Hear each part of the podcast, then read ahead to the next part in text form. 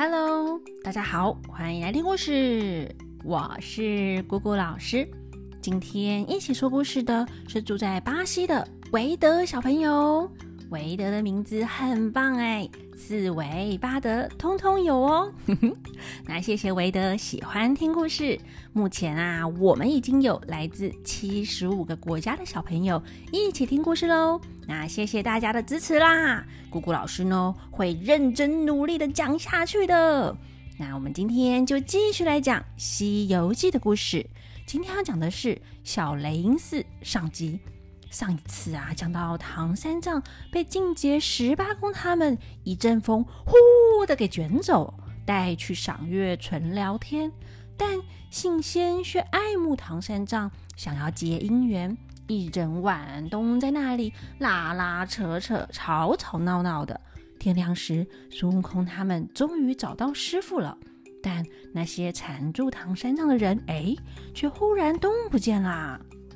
孙悟空他们找到唐三藏后，就问师傅怎么会在这里。唐三藏啊，扯住了孙悟空，叨叨絮絮的把昨晚被抓到这里的事呢，前前后后、详详细细的说了一遍。孙悟空也问了那些人的名字，还问他们往哪里去了。唐三藏啊，只知道净洁十八宫、孤直公、凌空子、浮云手和信仙的名字。还有昨晚去过的木仙庵，边说呢，手啊就朝着木仙庵的方向指了过去。孙悟空他们顺着手指的方向看去，只看到一个石崖，上面刻着“木仙庵”三个大字。孙悟空仔细观看，那里呢有一株大槐树，一株老柏，一株老松，还有一株老竹。后面啊有一株枫树。再看看矮的那一边，还有一棵老杏，两株腊梅，两株丹桂。孙悟空就笑着对猪八戒说：“啊，你有看到妖怪吗？”猪八戒说：“没，没有啊。”孙悟空说：“你不知道，就是这几株树木在此成精吧？”猪八戒说。哥哥怎么知道是树木成精啊？孙悟空讲：十八公就是松树啊，孤直公是柏树，凌空子呢乃是快树，浮云手是竹子，红胡子鬼怪是枫树，杏仙就是那个杏树啦。其他那些女童呢，大概就是丹桂和腊梅吧。话说啊，这些树精呢，也是有念书的哎。替自己取个好名字，十八公三个字啊，组合起来，哎，大家有没有发现，就是松树的松字。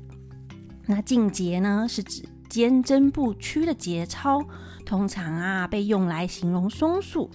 另外，李白有一句诗：“松柏本孤直”，那柏树就叫做孤直公啦。苏东坡也曾经形容快树。直干凌空未咬齐，那快速呢就叫做凌空子啊，因为长得很高嘛。那杜甫啊也有写过关于竹子的诗：但令无剪发，会见浮云长。竹子不砍它的话，可以长很高，长到云端那么高。那浮云手呢，就是竹子了。而且啊，竹子中空，虚心有节，象征谦虚。所以浮云手就一脸谦虚的样子啊。回到故事，猪八戒听啦，不论好歹，一顿钉耙，把这些树木都爬得东倒西歪的。原本唐三藏还要猪八戒放过他们，但孙悟空担心这些树精将来可能还会再害人。猪八戒呢，索性一顿爬，全都阻倒，才请师傅上马，继续往西天取经之路前进。他们过了荆棘岭，一路走走走，大地春回，青草遍地绿，桃花满山红，日晒暖暖，溪水缓缓，几多风雨无限心情。眼前的景色呢，就像是王维画的那样美丽，鸟鸣声啾啾，悦耳动听。唐三藏师徒踏着轻快的脚步，沿途欣赏风景，缓步慢行。走着走着走着，忽然又见到前方，嘿，有一座高山。远远的望去，山峰啊，一层又一层相连，直到天边。那唐三藏就指着那座山说：“悟空，那座山也不知道有多高，好像能够接着天，直达天际呢。”孙悟空说：“师傅啊，天在上面，哪有山连接到天上的道理呀？”猪八戒说：“哥啊。”要是山不会接到天上，那怎么会把昆仑山叫做天柱呢？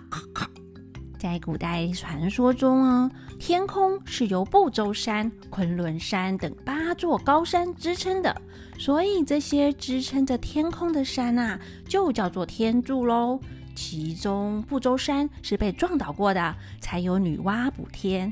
那女娲补天用剩的那块石头呢，又有了后来的石头记，也就是《红楼梦》的故事呢。那孙悟空继续说啊：“你不知道啊，自古以来天不满西北哦。这边啊是讲到中国的地势，西北边比较高，所以孙悟空就说，在昆仑山在西北那边，地势高，能够顶到天空，所以才叫天柱啊。”沙悟净啊笑着说。大哥，这是教二师兄常识了。我们还是先走路吧，等上了那一座山，就知道有多高了。于是啊，他们加快脚步，一下子就到山崖边，一步步往上爬。只见那座高山，山林中风声飒飒，山谷里水声潺潺。这山高到鸟雀都飞不过，神仙也难走。这山脉啊，千崖万壑，弯弯曲曲，尘埃滚滚，没人经过。怪石深深，还真稀奇。山里的动物不少，有野鹿觅食，猿猴摘桃，狐墨往来崖上跳，野獐出入山头玩。忽闻哼，虎啸惊人胆，斑豹豺狼把路拦。哦，也是充满危险呢。唐三藏一见心惊，孙悟空啊，神通广大。你看他一条金箍棒，轰的一声吓退了豺狼虎豹，破开路，引师傅直上高山，走过山头，往西方下去。忽然见到祥光霭霭，彩雾纷纷，有一间楼台殿阁，隐隐约约还听得见钟声悠扬。唐三藏说：“徒弟们，看看那是什么地方？”孙悟空抬头。举手搭着眉毛望了过去，一看啊，还真是个好地方呢！真楼宝座，庄严佛寺，青松带雨遮高阁，翠竹流云护讲堂，霞光闪闪，彩云飘飘，雕梁画栋，精美的建筑里头传来弹经声，钟声悠扬，窗开风细，帘卷烟芒，真是人间净土好道场啊！孙悟空看完后，对唐三藏说：“师傅啊，那里呀是座寺院呐，但不知道为什么，在这禅光锐气之中，又有些凶气啊。那边的景色呢，像是雷音寺，但明明路啊又还没走到。我们到了那里呢，绝对不可以随便进去，免得遭到毒手。”唐三藏说：“既然像雷音寺的样子，不就是灵山了吗？”你呀，别耽误了我求佛的诚心，耽搁了我的来意。孙悟空说：“不是，不是，灵山的路啊，我也走过几遍啊，哪里有那么近啊？”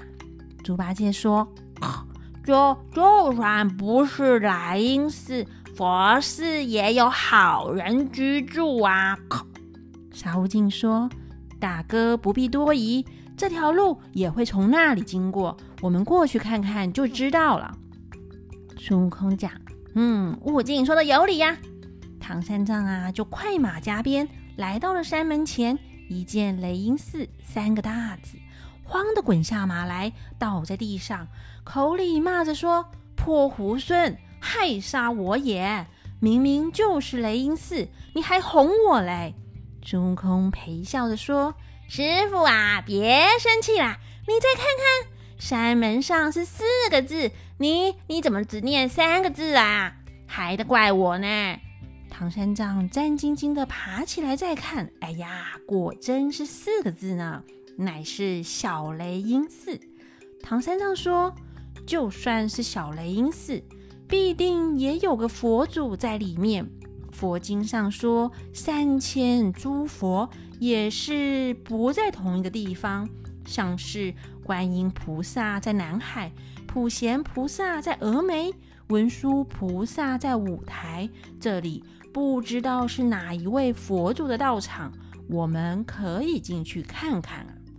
孙悟空讲：“师傅啊，不可以进去，这地方呢凶多吉少，要是出了什么事，哈，你可别怪我啊。”唐三藏说：“就是没有佛，也会有个佛像。